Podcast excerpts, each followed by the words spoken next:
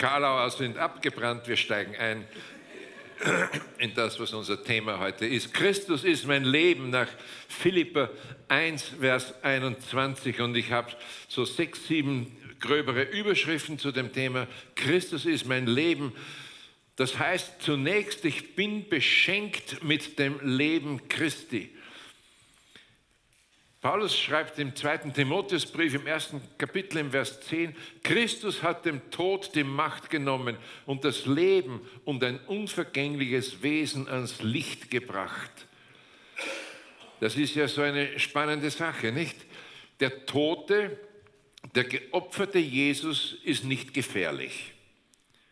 Mit dem Lebendigen zu leben, das macht das Leben schon eher unberechenbar. Auch das ein Grund, warum viele ihn ganz gerne im Grab lassen oder ihn auf den Thron des Himmels erheben. Aber sie lassen ihn nicht so ohne weiteres auf den Thron ihres Herzens. Und jetzt ist das natürlich ein ewiges Dilemma. Jesus, der im Tod geblieben ist, sein Opfer gebracht hat, da hätte man zwar Vergebung, aber noch keine Veränderung, Versöhnung, aber noch keine Verwandlung in das Bild Christi. Und auch mit einem Jesus, der auferstanden ist und der aufgefahren ist in den Himmel, sitzend zur Rechten Gottes, ist für uns auf Erden noch nicht viel gewonnen. Er ist ja nur der Erstling, der Erste, der dieses neue Leben in sich trägt, der Erste, der den Tod hinter sich hat und nie wieder im Tod enden wird. Und da bekommen wir zwar Hoffnung auf ein Leben nach dem Tod, aber das Leben vor dem Tod das ist damit noch nicht automatisch gegeben. Und dann sagt ein anderer Text in der Schrift für mich noch ganz spannend, Römer 4, 25. Da sehen wir, wie notwendig dieses Lebendige eigentlich auch für die ganz grundlegenden Wahrheiten ist. Dass Christus um unsere Sünden willen dahingegeben ist, das ist uns klar, und dann kommt eine scheinbar etwas rätselhafte Formulierung. Und um unsere Rechtfertigung willen auferweckt. Nun, wir wissen, der Tod Jesu, das war für Sünde. Der Tod Jesu war dieses notwendige Opfer. Am blutigen Stamm, wie wir es im Lied auch gerade gesungen haben. Allerdings muss man dazu sagen, dieser Tod, der war für die Jünger zum Beispiel die absolute Katastrophe, das ultimative Desaster. Aus, vorbei. Der, den unsere Seele liebt und den wir uns gehängt haben, dem wir gefolgt sind, der verreckt es da an diesem Kreuz, an diesem Schandpfahl. Und Kreuz ist ja in Lateinischen auch für die Römer, für die ganze damalige Welt, das war so ein Four-Letter-Word. Ihr wisst, was Four-Letter-Words sind? Das ist immer, wenn im Fernsehen so ein Wort kommt, was piepst. Krux ist ein Four-Letter-Word. Das spricht ein vornehmer Römer oder Jude nicht aus. Das Kreuz ist zum Anspucken. Und dann sitzen die Hallerwacheln da, genannt Jünger, hinter verschlossenen Türen und wissen nicht, ob sie nicht die Nächsten sind, die jetzt gleich abgeholt werden. Für sie war das Kreuz keine Botschaft. Das Kreuz ohne den Auferstandenen ist stumm. Es sagt nichts. Und sie wussten nicht, ob das jetzt das Opfer war, das notwendig war. Sie hatten oft nur mit halbem Ohr hingehört. Auch der zerrissene Vorhang im Tempel, kann man dem vertrauen? Bedeutet das irgendetwas? Und in diese Situation hinein, sagt Paulus, um unserer Rechtfertigung willen ist er auferweckt.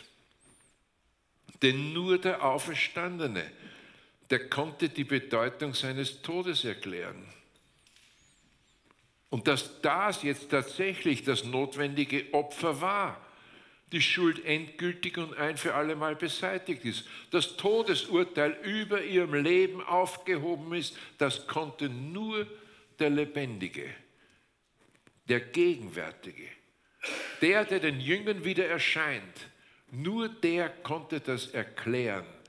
Dass es nicht umsonst war, dass das Kreuz kein Scheitern war, dass das Kreuz keine Demonstration der Ohnmacht war, der Schändlichkeit, sondern dass es einen tiefen Sinn hatte und dass ein Opfer gebracht worden war und dass dieses Opfer noch dazu angenommen wurde. Und jetzt kann er sagen, siehe, ich bin bei euch alle Tage bis ans Ende der Welt.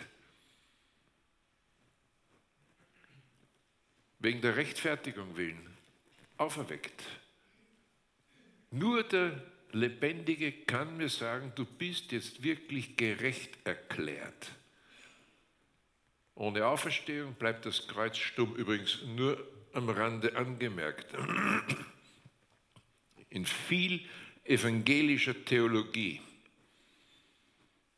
evangelikale weniger, obwohl da greift es auch schon langsam hinein und fängt an herumzukrebsen, in viel evangelischer Theologie, da sagt man, die Rechtfertigung, das ist die Mitte der Schrift.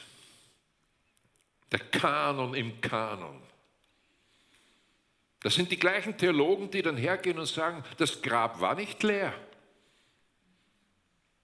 Vielleicht wird Christus lebendig, wenn wir über ihn reden. Er ist auferstanden hinein ins Kerigma, in die Verkündigung. Oh my goodness.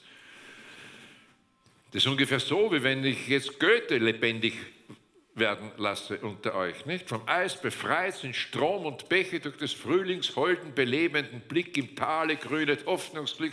Der Winter in seiner Schwäche zog sich in, hinter die Berge zurück. Von dort her sendet er fliehend nur Schauerkörning Eises.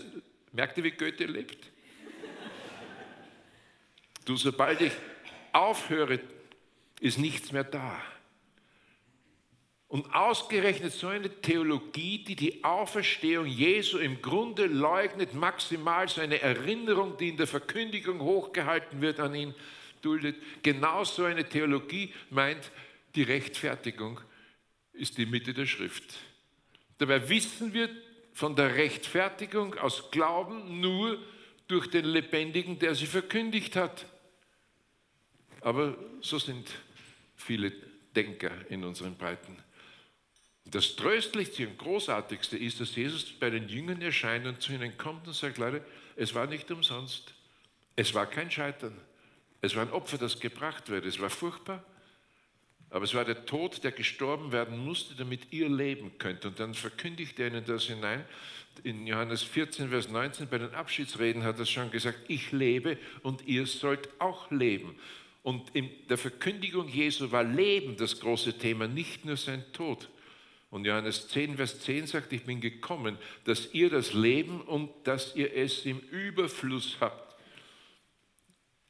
Und 1. Thessalonicher 5, 23 kann sagen, getreu ist er, der euch ruft.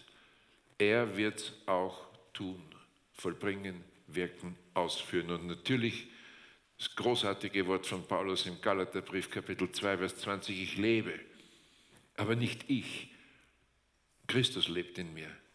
Und was ich jetzt lebe im Fleisch, das lebe ich im Glauben an den Sohn Gottes, der mich geliebt hat und sich selbst für mich dahingegeben hat. Das hat bei Paulus einen unglaublichen Nachhall gehabt.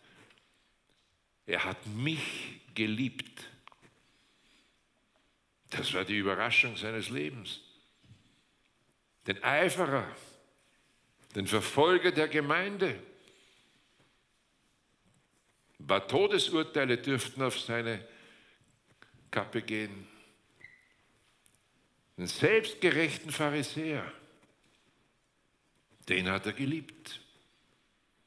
Und dann ist diese Liebe bei ihm zweifach ans Ziel gekommen. Und man darf genau hinhören. Er hat sich für mich gegeben am Kreuz. Und er hat sich auch mir gegeben. Das heißt, diese Liebe Jesu ist zweifach. Sie bringt ihn dazu, für mich zu sterben. Und es ist auch eine Liebe, die nicht im Tod zu Ende ist, sondern mein Leben, meinen Tod durch Leben ersetzt. Er stirbt für mich und dann ist der Tod aber nicht das Letzte, sondern er setzt meinen Tod auch durch Leben. Und ihr Lieben, das wäre keine Liebe, die uns mit der größten Schwäche allein lässt. Seine Liebe ist nicht nur Zuwendung, sondern auch Zueignung des Lebens. Natürlich durch mich. Nicht das alte Ich, der alte Adam, nicht das Fleisch, aber durch mich, durch meine Person, durch meine Eigenart. Da wirkt er. Das belebt er, das benutzt er. Und was die Leute zu sehen bekommen, bin nicht ich, sondern Christus wird sichtbar. Und meine physische Existenz im Fleisch, hier nicht negativ, gell? Diese physische Existenz ist Träger seines Lebens, sodass er in mir erkannt wird. Ich mag dieses Doppelbild, übrigens in München, gell? alte Pinakothek, muss ich mal hinschauen.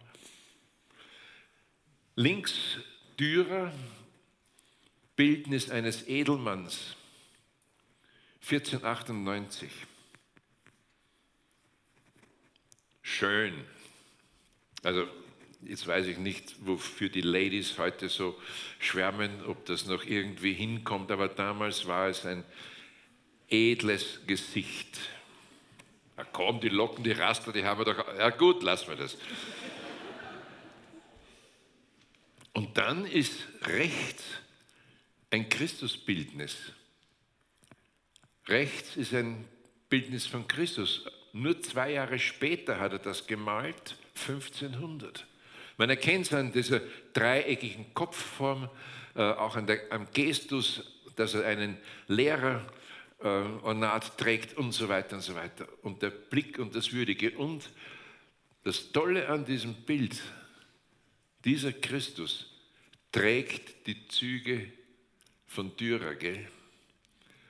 Und da hat dieser Maler, diese Maler, das waren ja oft ganz großartige Theologen, die haben wirklich Sachen begriffen und verstanden auch. Das waren nicht nur Künstler, die es konnten, sondern die haben oft ganz tiefe geistlichen Wahrheiten auch zum Ausdruck gebracht und die Sache hier ist, wenn Christus heute ein Gesicht hat, dann ist es meins und dann ist es deins. Wenn er Augen hat, durch die er die Welt ansieht, dann sind es deine Augen, meine Augen. Hände, mit denen er dieser Welt dient, im Fleisch, im physischen, deine Hände, meine Hände. Füße, in denen er zur Welt geht, deine Füße, meine Füße. Das Christus hat ein Gesicht und es ist dein Gesicht. Und Dürer hat das in diesem Bild hier sehr schön ausgedrückt. Das Zweite, ist Christus mein Leben, dann ist mit ihm dem Tod die Macht genommen, so haben wir es gelesen bei Timotheus, und durch ihn ist das Leben und ein unvergängliches Wesen ans Licht gebracht. Das hat noch eine zweite Facette, nämlich, also nicht nur, dass er mein Leben ist jetzt, sondern er sagt, ich bin mit einem Leben verbunden, das nie wieder, das nie wieder in den Tod gegeben wird. Ich bin mit einem Leben verbunden, das den Tod schon hinter sich hat. Er lebt sein ewiges Leben in mir. Übrigens, bei ewiges Leben passt mir da auf. Das ist nicht so, dass uns bei ewigem Leben so quasi so ein Chip eingepflanzt wird und der, so ein Prozess und der taktet da vor sich hin ewig. Ewiges Leben heißt auch nicht in erster Linie ewig existieren. Das tun alle. Mit dem Tod hört ja nichts auf. Es geht nur anders weiter. Ewiges Leben ist das Leben des Ewigen in mir. Das ist ewiges Leben. Dass er in mir lebt. Und die Sache ist natürlich, lebt er in mir? dann lebt er sein ewiges Leben in mir. Und das ist dann ein Leben, das den Tod hinter sich hat. Ein Leben in mir, das nie wieder aufhört. In den Abschiedsreden hat Jesus das schon verdeutlicht. Wenn er einzieht, dann kommt er, um ewig zu bleiben. Er hat nicht vor, jemals wieder zu gehen. Niemals, never, ever. Er ist gekommen, um zu bleiben und nimmt mich mit in die Ewigkeit mit ihm. Und der, dessen Leben nicht mehr im Tod endet, der hat mich als Behausung gewählt, um diese Behausung nie wieder zu verlassen. Man nennt das landläufig Heilsgewissheit. Und weil er mein Leben ist, ist auch mein Leben endgültig und ewiglich dem Verderben, der Verdammnis, dem Verlorengehen entzogen. Es ist aus, vorbei, over and out. Sind wir nun gerecht geworden? Haben wir Frieden mit Gott und Zugang zu der Gnade, in der wir jetzt stehen? So schreibt Paulus das in Römer 5, die ersten beiden Verse.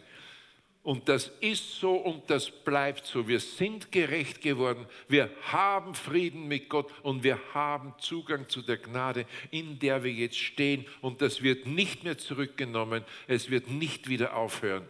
Und dann habe ich mir gedacht, wow, super, Paulus. Und wenn du jetzt noch dazu sagst, was in Römer 8, Vers 1 steht, nämlich sind wir in Christus, dann ist keine Verdammnis mehr in uns. Das hätte hier gepasst, sagt Paulus. Nee, nee, wart, lass dir Zeit. Erster Hammerschlag, wir sind gerecht geworden, wir bleiben es. Wir haben Frieden mit Gott und das wird nie wieder aufgekündigt. Wir haben Zugang zu der Gnade, in der wir jetzt stehen. So, und dann entfaltet er das in diesem Römerbrief auf eine unglaubliche Weise, bis er dann im Kapitel 7 eine völlige Bruchlandung hinlegt. Der Bauchfleck schlechthin, Kapitel 7. Der Tunnel. Bin fleischlich unter die Sünde verkauft.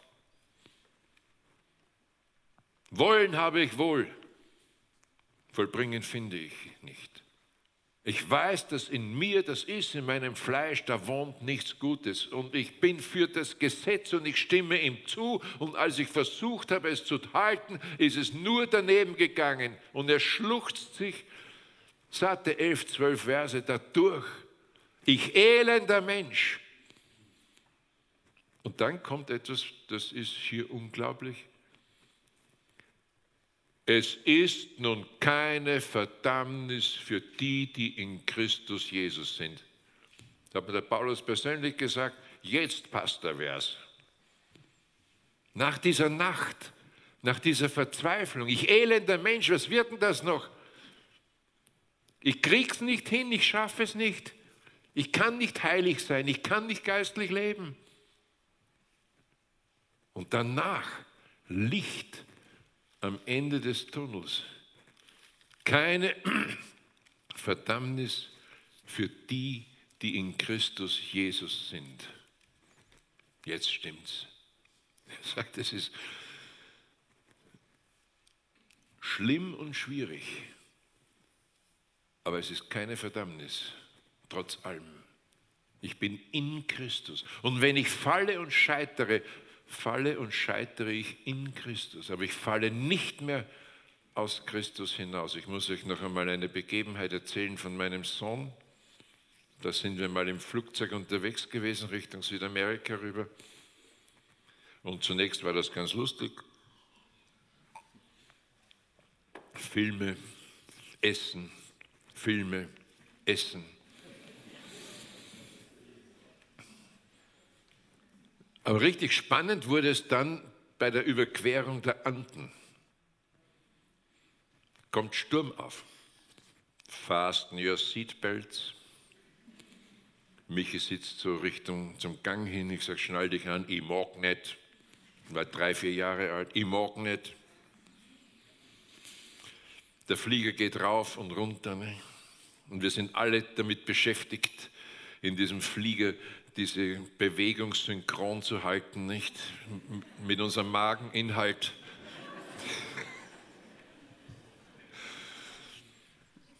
Und dann schaue ich, oh, Michi ist weg.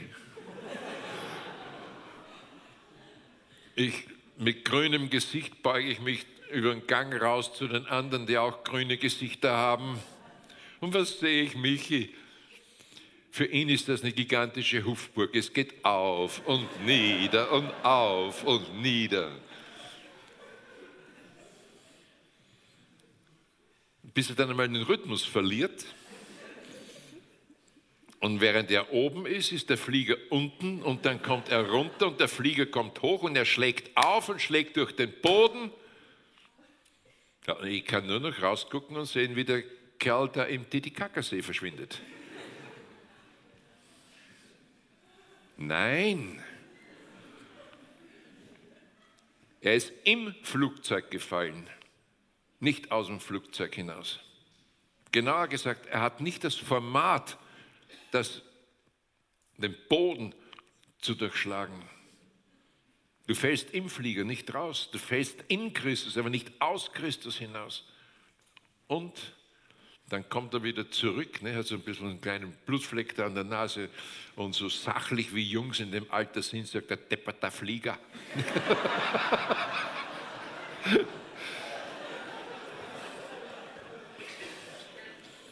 Dann setzt er sich wieder hin, schnallt sich an.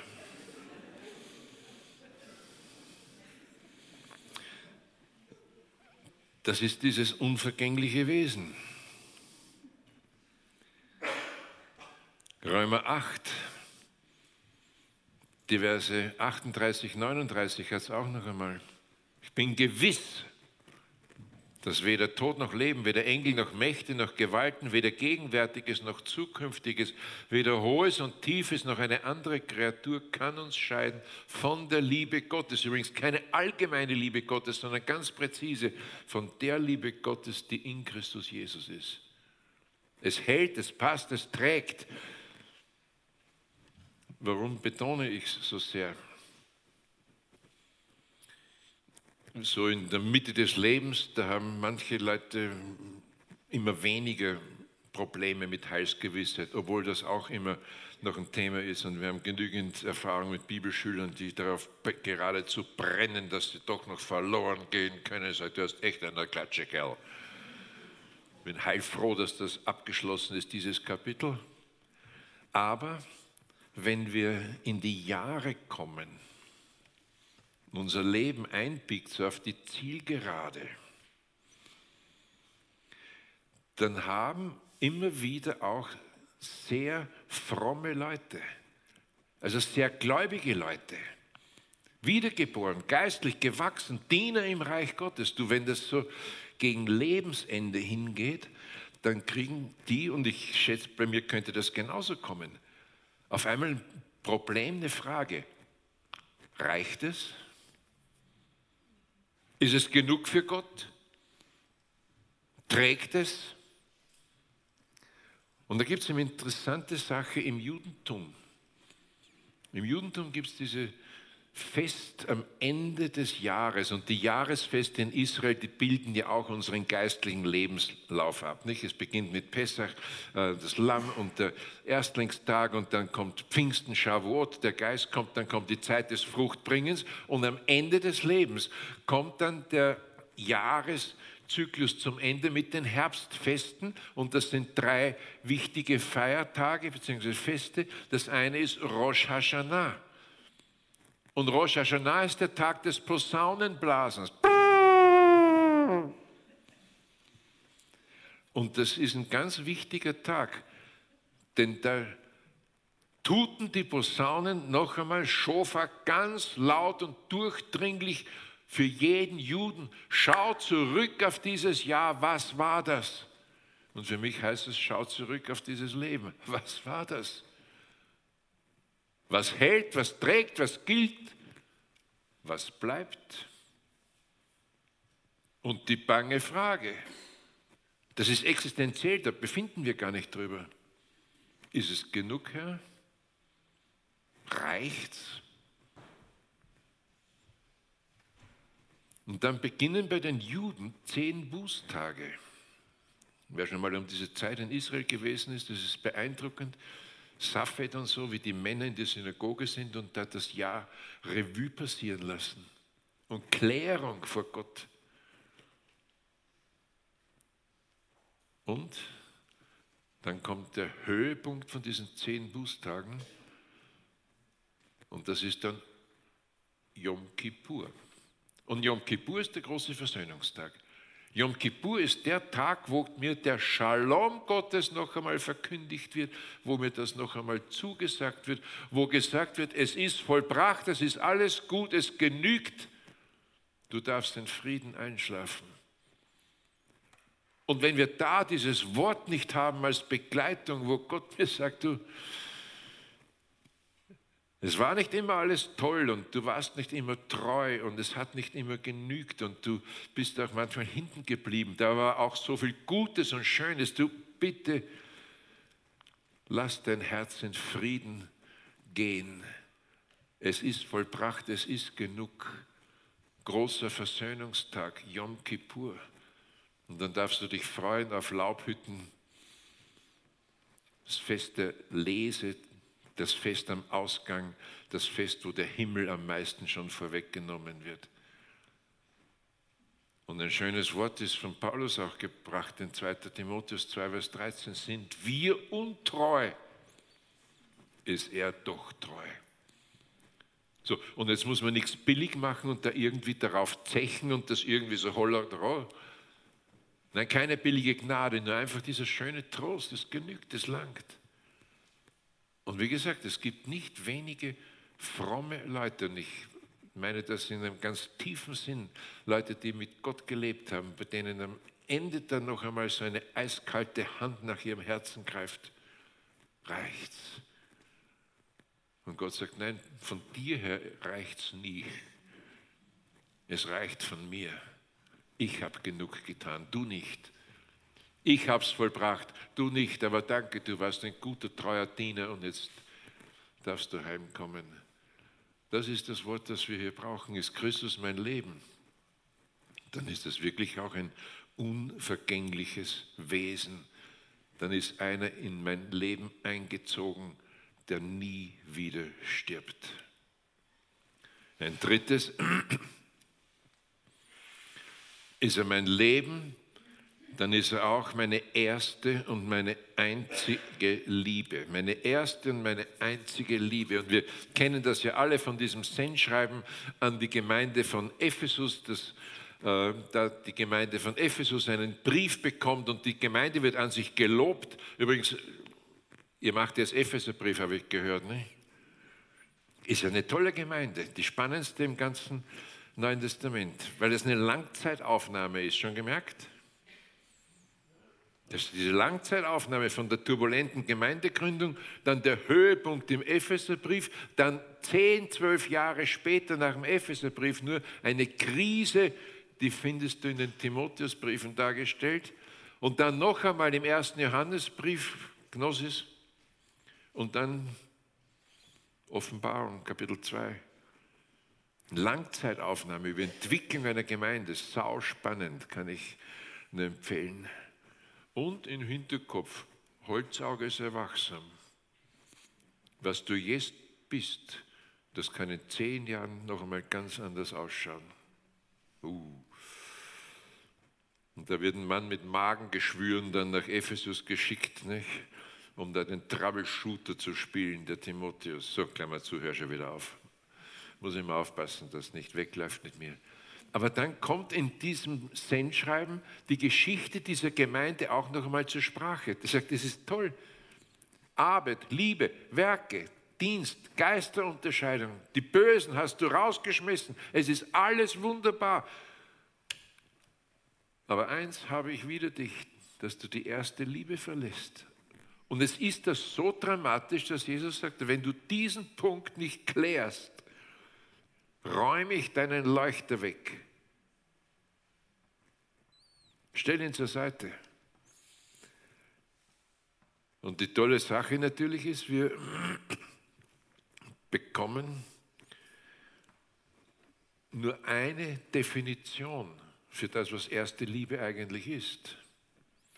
Nicht manche fragen, ist erste Liebe, müssten wir jetzt wieder so gerötete Wangen bekommen wie in den ersten drei Wochen unserer Bekehrung, Schmetterlinge im Bauch, also ganz aufgeregt herumflattern. begeistert, enthusiastisch, ekstatisch. Nicht alle, manche, die haben die tief innere Freude. Gibt es auch. Was ist erste Liebe?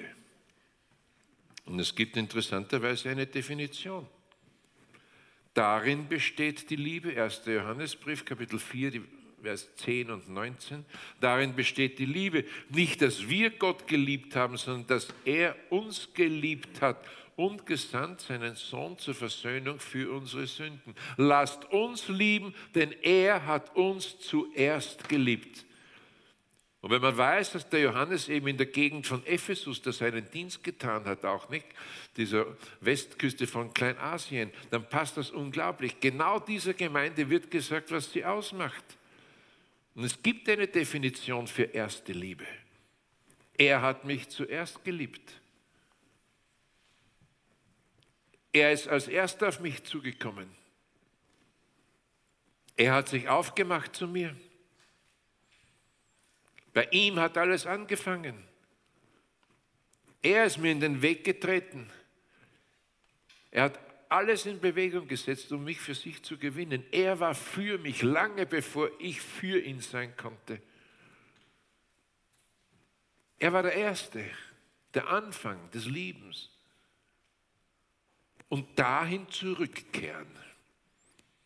Dass diese Gemeinde gesagt wird, wenn du mit deiner Existenz nicht die Botschaft davon bist, dass Gott liebt und der Anfang allen Liebens ist, wenn du das nicht machst, dann brauche ich dich nicht.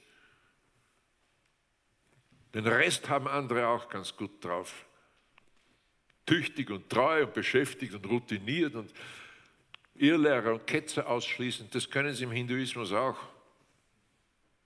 Aber dass da ein Gott ist, der sich aufmacht und zu den Menschen geht und dass dieser Gott zu den Menschen kommt und ihnen sagt, ich liebe dich und ich bin für dich und komm zu mir und lass uns ein Leben zusammen leben, das haben sie nirgendwo. Allah liebt lächerlich. Den kannst du dich nur unterwerfen und dann weißt du auch nicht, ob es genügt. Wotan liebt, das ist nicht Lache. Der schmeißt mit Schädeln um sich. Irgendein Hindu-Gott, der liebt, das sind ja gar keine Personen, das ist ein S am Ende. Etwas, nichts Greifbares. Die einzige Botschaft, wo mir gesagt wird, Gott liebt und liebt dich von ganzem Herzen und ist Person und will dich haben und wendet sich dir zu. Das Einzige, wo du das hörst, das ist die Schrift. Ich habe euch je und je geliebt und aus lauter Güte zu mir gezogen. Ich habe zuerst mit dem Lieben angefangen und diese Botschaft verkündige der Welt, denn das weiß die Welt nicht. Sie weiß alles Mögliche über Religion, nur nicht, dass Gott liebt. Und dann kannst du natürlich auch sagen, Gott, dann sollst du meine einzige Liebe sein. Doch, ja, du kriegst den Thron, du kriegst die Mitte meines Herzens, da wird kein Nebenbuhler mehr erlaubt. Du hast keinen Konkurrenten. Und wenn diese Sachen klar sind, vielleicht oder auch nicht, vielleicht oder auch nicht, wie der Schmetterlinge. Ich weiß ja nicht, wie du gestrickt bist. Nicht? Dann vielleicht wieder das Pochen. Dann vielleicht wieder die Aufregung, die geröteten Wangen. Ist okay, wunderbar. Aber das ist nicht etwas, das musst du erzeugen, sondern das ist etwas, das kommt oder es bleibt aus. Der Vollständigkeit halber zum Lieben, wenn er unsere große Liebe ist. Wenn er unsere große Liebe ist, dann lebe ich nach seinen Weisungen. Und in Johannes 14, Vers 15 ist ein ganz grandioses Wort. Liebt ihr mich, so werdet ihr meine Gebote halten. Upsi. Also ihr müsst, mir keine Gedichte, ihr müsst mir keine Gedichte aufsagen. Ich sehne mich nach Gehorsam. Braucht keine Ekstasen, sondern Beugung unter sein Wort und sein Gebot. ist er mein Leben, dann liebe ich auch seine Gebote. Und ich füge das hier mal ein, dass wir das ja nicht übersehen. Wenn der Geist in das Herz des Menschen kommt, dann ist das auch die Rückbindung an das Gebot. Und du findest in Jeremia 31, 33 und Ezekiel 11, 19 und Ezekiel 36, 25 eine ganz spannende Sache. Ich lese uns den Ezekiel-Text. Ich will euch ein neues Herz und einen neuen Geist in euch geben. Und ich will das steinerne Herz aus eurem Fleisch wegnehmen, will euch ein fleischernes Herz geben. Nicht fleischlich, sondern fleischern. Ich will meinen Geist in euch geben und ich will solche Leute aus euch machen, die 20 Zentimeter über der Erde schweben, in Zungen reden und eine Ekstase nach der anderen. Achso, Entschuldigung, steht nicht hier. Falsches Textbuch. Ich will meinen Geist in euch geben und will solche Leute aus euch machen, die in meinen Geboten wandeln und meine Rechte halten und danach tun. Ihr Lieben, die erste Geistesgabe ist das Gebot, nicht die Zungenrede. Das Gebot wiederum ist Gnade. Gnade beschenkt mit dem Gebot. Glaube führt zum Gehorsam. Das Gebot ist das größte Geschenk, das Gott uns machen konnte. Ohne Gesetz, ohne Gebot regieren die Instinkte, die Triebe, die Bedürfnisse, die Vorlieben, Begehren und Leidenschaften. Und das geht in der Regel auf Kosten von anderen. Ohne Gesetz landen wir bei gnadenlosen Verhältnissen und schaffen wir das Gebot ab, dann ist es auch die Abschaffung des Menschen. Und es ist eine theologische Schludrigkeit erster Güte, ständig Gebot und Gnade, Gesetz und Geist gegeneinander auszuspielen. Nein, nein, wenn der Geist kommt, dann bringt er das Gebot zurück. Doch, wir werden aus Gnaden selig, was denn sonst? Aber unser Heil wird gelebt in den Ordnungen der Liebe. Und es ist auch Gnade, dass wir nach dem Scheitern am Gesetz wieder angenommen werden und bleiben. Aber Gnade hebt das Gesetz nicht auf. Und der Geist schafft das Gebot nicht ab. Es ist vielmehr so, Beziehung führt zur Erziehung. Heil wirkt sich aus in Heiligung. Mein Verhältnis bestimmt auch mein Verhalten dann. Und bitte schön nie die Reihenfolge umkehren. Gell? Meine Kinder, liebe sie heiß, aber manche Dinge, das hat einfach nie funktioniert. Abwaschen zum Beispiel. Also ich bin jetzt der weltbeste Abwäscher in Österreich nördlich und südlich der Alpen. Bin allerdings verheiratet, also ist nicht mehr zu haben. Und ich war ein super Vorbild, was Abwaschen angeht. Und der Satz, so ohne weiteres, man braucht die Kinder nicht zu erziehen, sie machen einem sowieso alles nach, sage ich, jojo. Beim Negativen sind sie dabei, aber sonst, ne? Meine Kinder ein Verhältnis der Kindschaft, lausiges Verhalten. Dann kommen Freunde meiner Kinder zu Besuch und die sehen mich da in der Küche stehen an der Abwäsche und sagen, Mei, Herr Schneck, Sie haben so einen Haufen Arbeit. Können wir Ihnen helfen? Super Verhalten. Machen Sie auch. Aber selbst das beste Verhalten macht sie nicht zu meinen Kindern müsste ich sie adoptieren. Also das Verhalten stellt kein Verhältnis her, aber ein Verhältnis drückt sich aus in Verhalten. Geist und Gebot, Gnade und Gesetz gehören zusammen. Übrigens nur in Klammern. Wäre das Gesetz aufgehoben, bräuchten wir auch keine Gnade. Aber so ist es. Gemeinde, die das Gebot verlässt, ist auch eine vom Geist verlassene Gemeinde. Ich rede jetzt nicht vom Individuellen, da bin ich heikel, aber Gemeinde als Leib, wenn die das Gebot verlässt, dann verliert sie auch ein Stück einfach an Leben.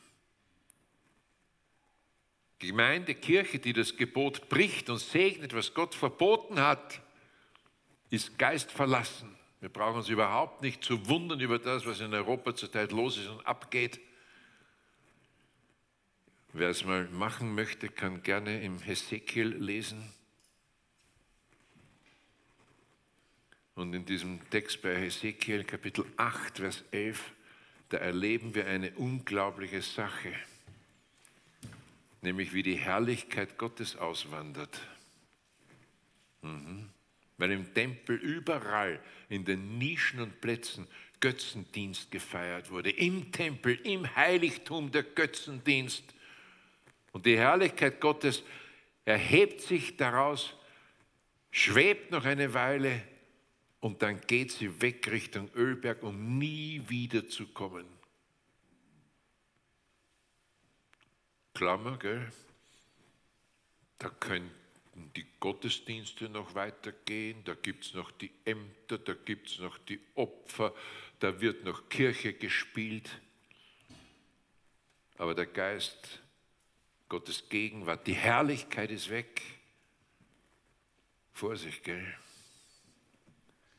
Kann man nicht ernst genug nehmen. Und nichts lässt mir so sehr die Haare zu Berge stehen, auch in unserem Werk, in unserer Gemeinde, Missionsgemeinschaft, Fackelträger, Gemeinde, wo ich bin, Schloss, ihr vielleicht München, dass weil man das Gebot bricht und preisgibt, der Geist sich zurückzieht, die Herrlichkeit weggeht und der Betrieb läuft immer noch problemlos weiter. Seid ihr vorsichtig. Und es ist kein Wunder, dass über der Kirche und Deutschlands und Österreichs kein Glanz mehr liegt. Und das liegt nicht nur am Zeitgeist, dass der so schwierig ist und so, so zusetzt. Nein, wir haben den Heiligen Geist als Kirche, Gemeinde großteils verloren, weil wir das Gebot preisgegeben haben. So, Klammer zu, hör schon wieder auf. Eine nächste Überschrift ist ja mein Leben, formt er mich nach seinem Wesen und dann entfaltet er seinen Charakter in mir. Ein schönes Wort im Römerbrief, Kapitel 8, Vers 29. Da lesen wir davon, dass es der Ratschluss Gottes war, der Ratschluss Gottes, dass wir gleichgestaltet werden sollen dem Sohnes. Ich sage da morgen noch etwas dazu, darum kann ich das jetzt auch kurz halten, aber wenn aufpassen, bei Ratschluss Gottes, da müsst ihr nicht an irgendeine obskure Geheimniskrämerei im Herzen Gottes denken, als ob Gott sich da vorgenommen hat im Herzen, dass so eine dunkle Ecke ist, wo ein paar Leute zum Verderben bestimmt hat und andere zum ewigen Heil. Nein, nein, der Ratschluss Gottes ist ganz schlicht und es ist Römer 8, 28, 29, ist nur positiv formuliert. Der Ratschluss Gottes ist, dass Gott sagt, ich habe Menschen berufen und ich habe sie gesehen, was sie sind. Und obwohl ich gesehen habe, was sie sind, habe ich mich dafür entschieden und sie dazu vorherbestimmt, dass sie gleich sein sollen dem Bild des Sohnes. Das ist der Ratschluss Gottes. Aber nicht, dass er irgendwo in seinem Schreibtisch eine weiße Kladde hat und dann noch eine schwarze Kladde hat und so weiter. Nein, nein, Gott sagt, bei mir ist beschlossene Sache, dass jeder dem Bild des Sohnes gleichgestaltet werden soll. Das ist meine Entscheidung gewesen. Gott wollte nie eine Massa damnata, so eine verdammte Masse, die er sich da vorher schon ausgesucht hat, leider was für ein obskures oder groteskes Gottesbild. Nein, nein, er wollte immer nur, dass alle dem Bild des Sohnes gleichgestaltet werden. Und Heiligung ist dann ganz einfach Vermenschlichung nach dem Vorbild Jesu. Da verwirklicht er eben sein Wesen in uns und wir werden seinem Bild gleichgestaltet. Wir bekommen die gleiche Form. Unsere Vorstellungen von Heiligkeit reichen nicht, denn das, was wir uns als Heiligkeit vorstellen, ist oft nur Merkwürdigkeit und Verschrobenheit. Nicht Heiligung hat ja keine guten Karten, ein Heiliger bist meistens irgendein Heini. Entstellt, verfälscht. Ich brauche das Vorbild und das ist immer nur er. Ich gebe euch eine kleine Blütenlese dazu. Naja. Schaue ich mir Jesus an, dann sehe ich einen Menschen, der Nein sagen konnte. Und ich sehe einen Menschen, der sich hingeben konnte. Und der war zugleich dieses umwerfende Ja zu allen möglichen Figuren. Er hatte keine Feindbilder, aber er hatte definitiv eine Gegnerschaft gegen alles, was der Wahrheit Gottes zuwiderlief. Er hatte Erbarmen und er war voller Mitgefühl. Und er konnte sich auf Menschen einlassen und er konnte konfrontieren und hat nichts unter den Teppich gekehrt. Und drei Jahre lang hat er sich mit den Jüngern geplagt und war voller Freude über jeden Fortschritt, den sie machten. Hat eine grandiose Fähigkeit zur nachhaltiger Qualität gehabt. Er konnte zurückweichen, weisen, weiche Satan, das sagt er seinem treuen Freund Petrus. Er konnte provozieren, er kannte Zorn und er konnte sehr milde sein. Er konnte aufdecken und er konnte zudecken und schützen. Er konnte annehmen, Huren und Zöllner, und er konnte Leute wegschicken. Er war klar und eindeutig und er konnte in Gleichnissen harte Nüsse zu knacken geben. Er war impulsiv, aber nicht zerstörerisch. Er war bedacht, aber er konnte auch drängen. Er konnte hart sein und dann wieder voller Zartheit und Mitgefühl. Er kannte Trauer und überschäumende Freude.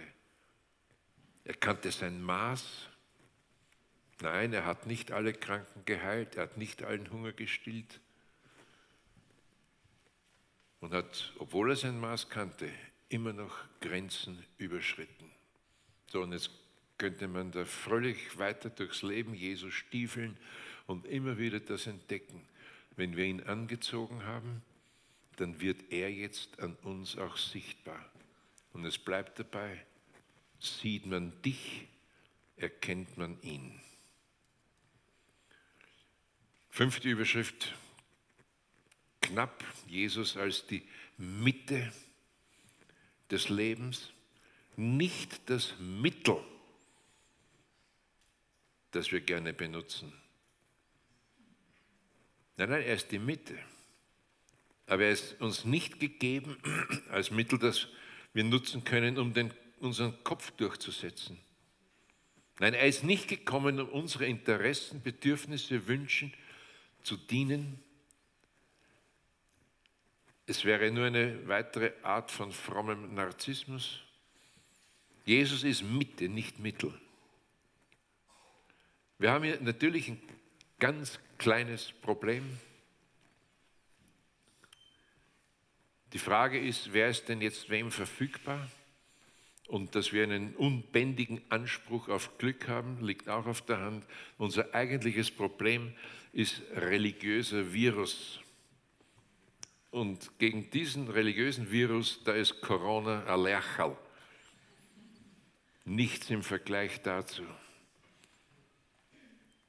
Und der religiöse Virus bringt uns beständig dazu, dass wir Gott benutzen. Was ist denn Religion? Religion macht mir irgendwie klar, du kommst an Gott nicht vorbei. Also arrangiere ich mich mit diesem Gott. Ja, und wenn du jetzt schon irgendwie da bist, dann sei so nett und kümmere dich um mein Leben. Es geht noch weiter, nicht Speicherplatz brauchen. Wenn du da bist, kümmere dich um mein Leben. Sondern es wird ganz knallhart. Wenn du das nicht tust, brauche ich dich auch nicht. und das ist natürlich schon Hammer. Was soll ich mit einem Gott, der nicht tut, was ich will? So, und das könnt ihr jetzt durchdeklinieren ad infinitum. Und das Tolle an der ganzen Geschichte, es funktioniert ja nicht. Gott macht einfach nicht, was wir wollen. Wer sich da noch tiefer hineindenken möchte, ich halte es für eine der zentralsten Herausforderungen im Evangelium, dem empfehle ich Bücher von Larry Crabb. Christsein ohne Krampf zum Beispiel.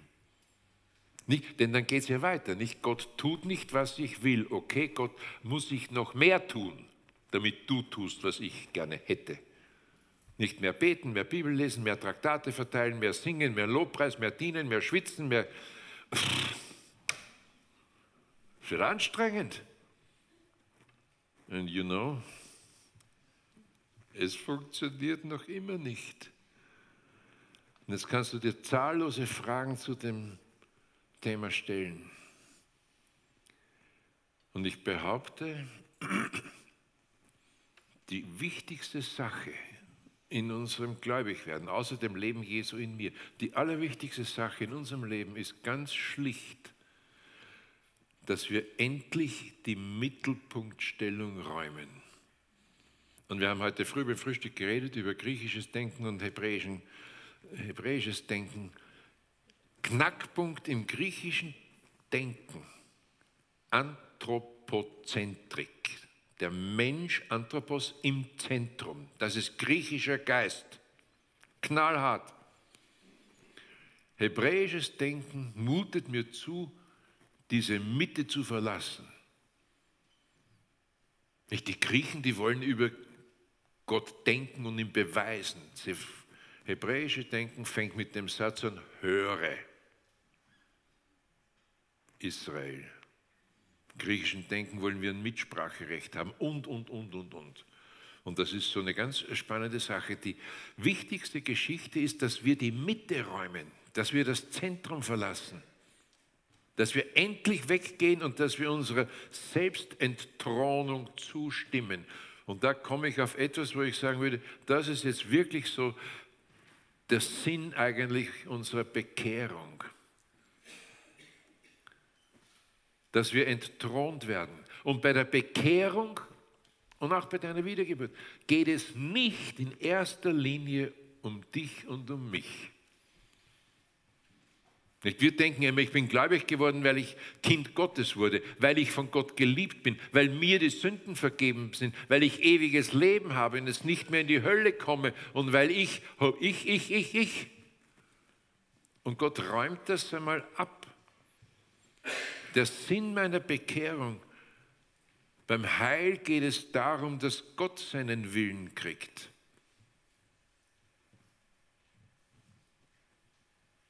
Er will nicht nur, dass Verlorene gerettet werden, doch das auch.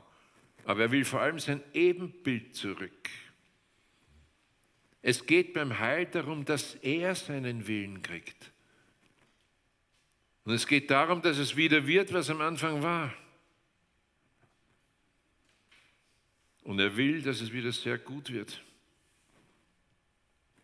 Und durch das Heil stellt er uns wieder her zu der Größe, die wir am Anfang hatten.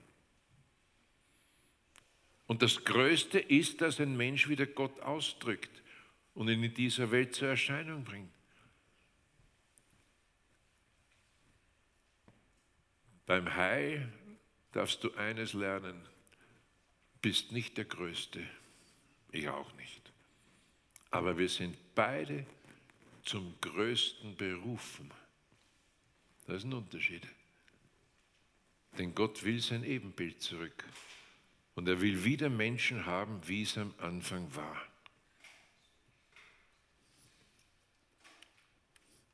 Und sechstes,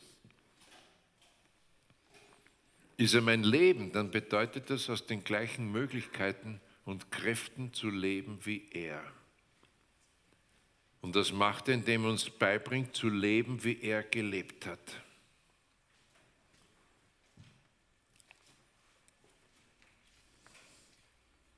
Leben, wie er gelebt hat.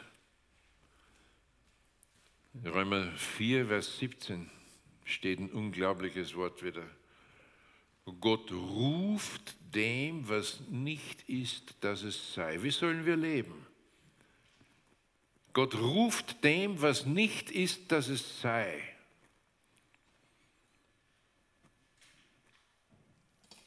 Das heißt nichts anderes als, ich bin nichts, aber er kann mir alles sein. Ist herrlich, ne? Wenn du sagst, Gott, ich bin zu alt, sagt er, kein Problem, ich bin ewig jung. Wenn du Gott sagst, ich bin zu jung, sagt er, ich bin steinalt. Ich bin zu müde, da sagt er, ich bin sehr dynamisch. Sagst du zu Gott, ich bin hyperaktiv, sagt er, ich bin die Ruhe in Person. Zu hart, sagt er, oh, ich kann sehr weich sein. Sagst Gott, ich bin zu weich, sagt er, ich bin knallhart. Sagst du, ich bin zu kalt, sagt er, ich bin ein Glutofen an Liebe. Sagst du, ich bin zu hitzig, sagt er, ich bin richtig cool. Sagst du, du bist zu dunkel, sagt er, ich bin das Licht. Sagst du, zu dumm bin ich, sagt er, Amen dazu. Endlich sind wir uns einig. Ich bin Weisheit pur. Ich kenne kein tröstlicheres Wort in der Seelsorge übrigens, gell? als genau diese Geschichte, dass Gott sagt, was immer dir fehlt, ich bin bereit, jeden Mangel bei dir auszufüllen. Ich bin bereit, dir alles zu sein, was du nicht bist. Alles. Und ich brauche nichts von deiner Seite.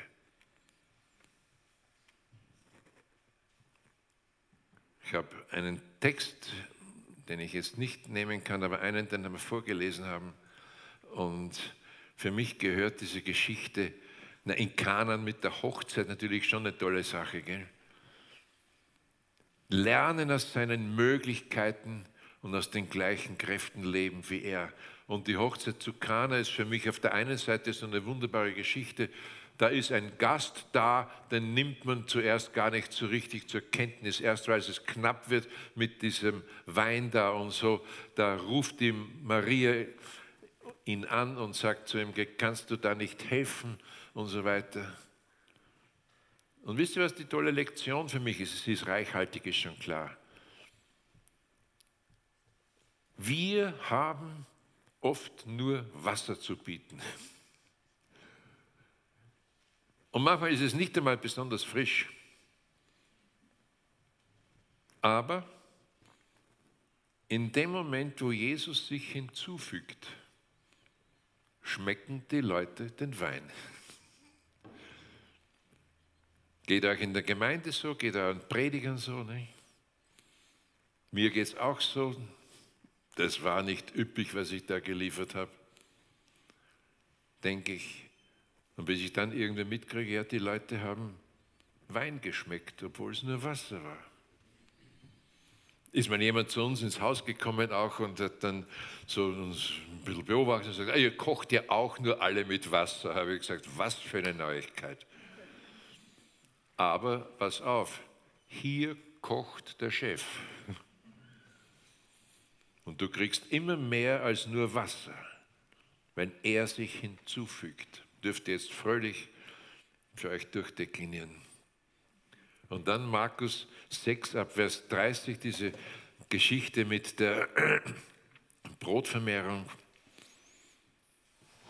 Eigentlich hätte ich es bitten sollen, dass wir es ab Vers 34 schon vorlesen. Da stieg Jesus aus und sah die große Menge und sie jammerten, in denen waren Schafe, die keinen Hirten haben. Und er fing an eine lange Predigt. Herrlich, gell? Wieder, es jammerte ihn. Er sieht das Elend, das macht ihn betroffen. Und das griechische Splagnizomai, das ist dieser Schmerz, der eben beim Anblick von Elend direkt durch in die Magengrube fährt und es krampft sich alles zusammen beim Anblick von Not und Elend. Denn sie waren eine Herde ohne Hirten. Sie waren eine Herde ohne Hirten, preisgegeben, nicht gehütet, nicht geweidet, nicht versorgt. In geistlicher Hinsicht sterneneinsam und verlassen, Die Hirten hatten sie im Stich gelassen, gesagt, verflucht ist das Volk, das nichts vom Gesetz weiß. Super, Seelsorge pur. Ne?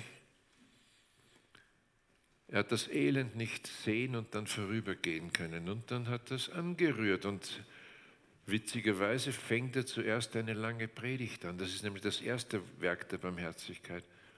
Eine lange Predigt. Weil er wirklich barmherzig war, hat er sich auch zuerst um die eigentliche Not gekümmert. Die eigentliche Not ist das verwaiste Herz, nicht der leere Magen. Er hat lange Predigt gehalten, weil das wahre Elend nicht in einem leeren Magen liegt, sondern eben in einem leeren Herzen. Und was hilft es, wenn die Bedürfnisse versorgt und gespeist und gekleidet sind und der innere Mensch verhungert? Da ist ein Mensch am Ende doch wieder nur mit dem Wohl ums Heil betrogen worden. Aber dann sehen wir, dass Jesus sie nicht nur mit Worten abspeist. Die Jünger sind ja schon ein bisschen nervös geworden. Ne? Die haben die Sonnenuhr auf ihrem Handgelenk betrachtet und gesagt, Jesus, äh, da, da, da, hast du noch drei oder doch sieben Punkte und es wird spät, schick sie weg. Auch Jünger pur, gell?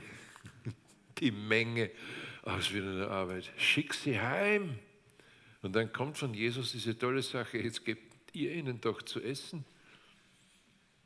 Und die Jünger natürlich auch wieder mal zum Glück ganz ehrlich, wir haben nichts oder was wir haben reicht nie und nimmer.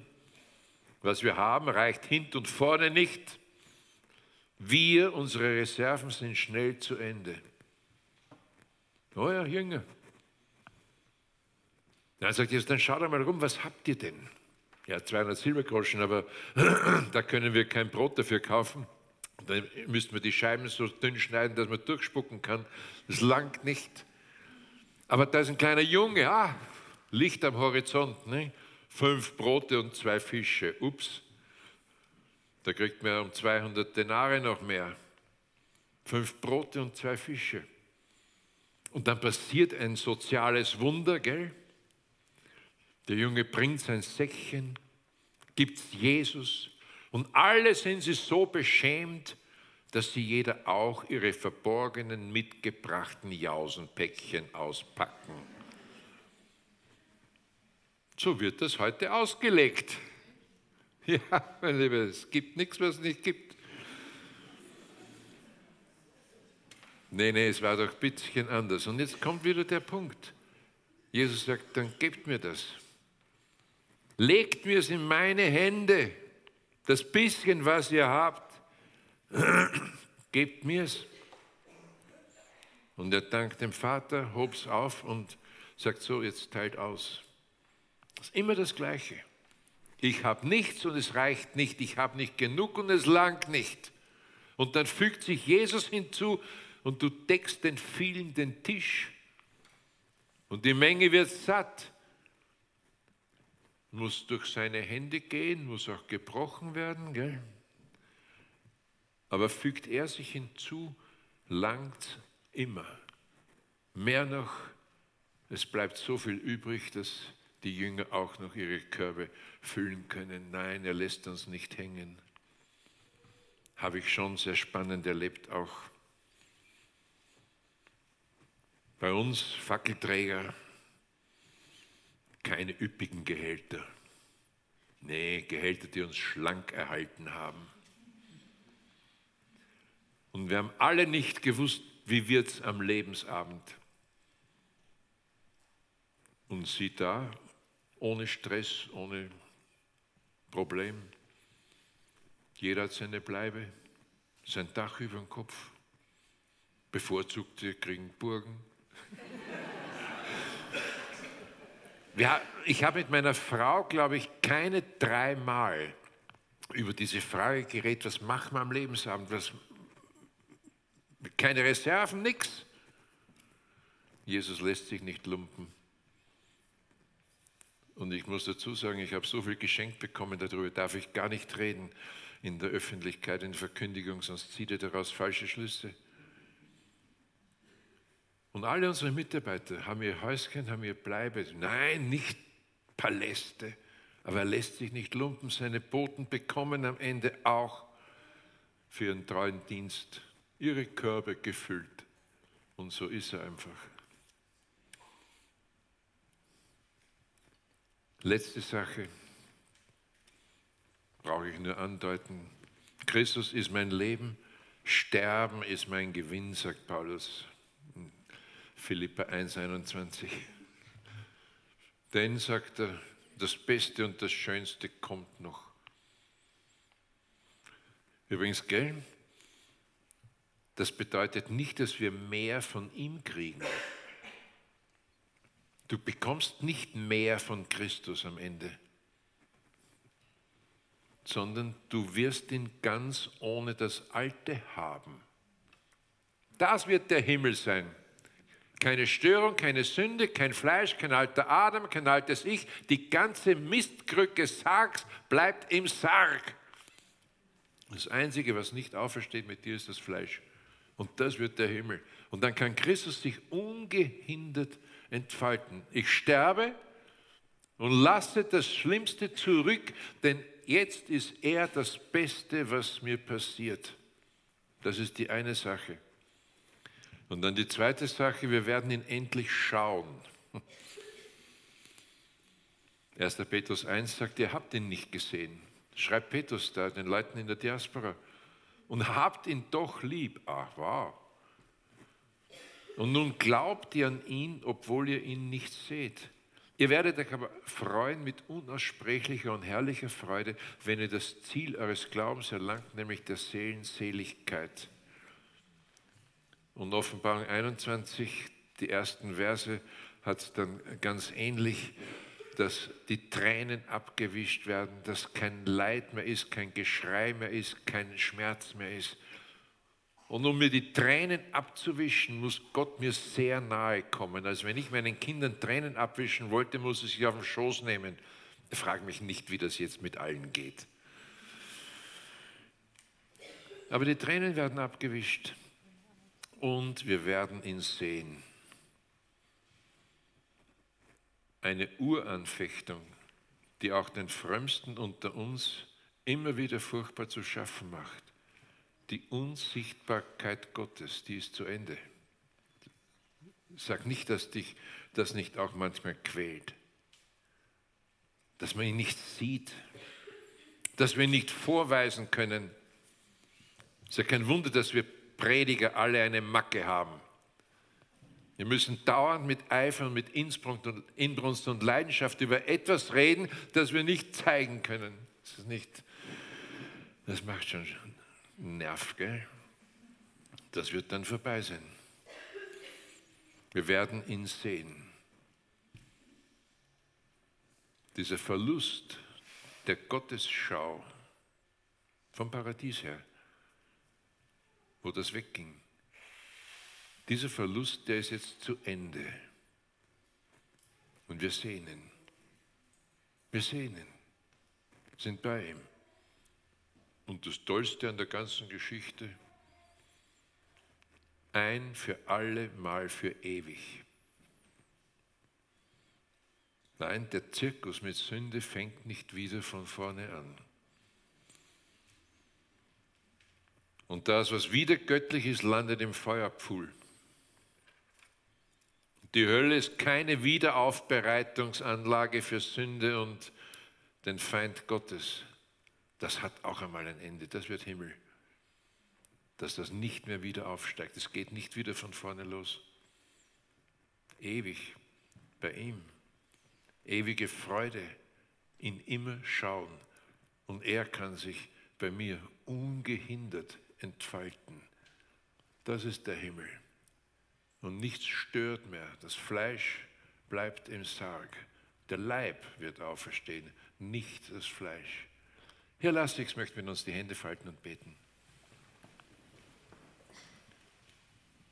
Himmlischer Vater, unser Herz ahnt mehr von diesen Dingen, als wir es oft sagen können. Was da kommt, ist so schön. Worte reichen nicht aus.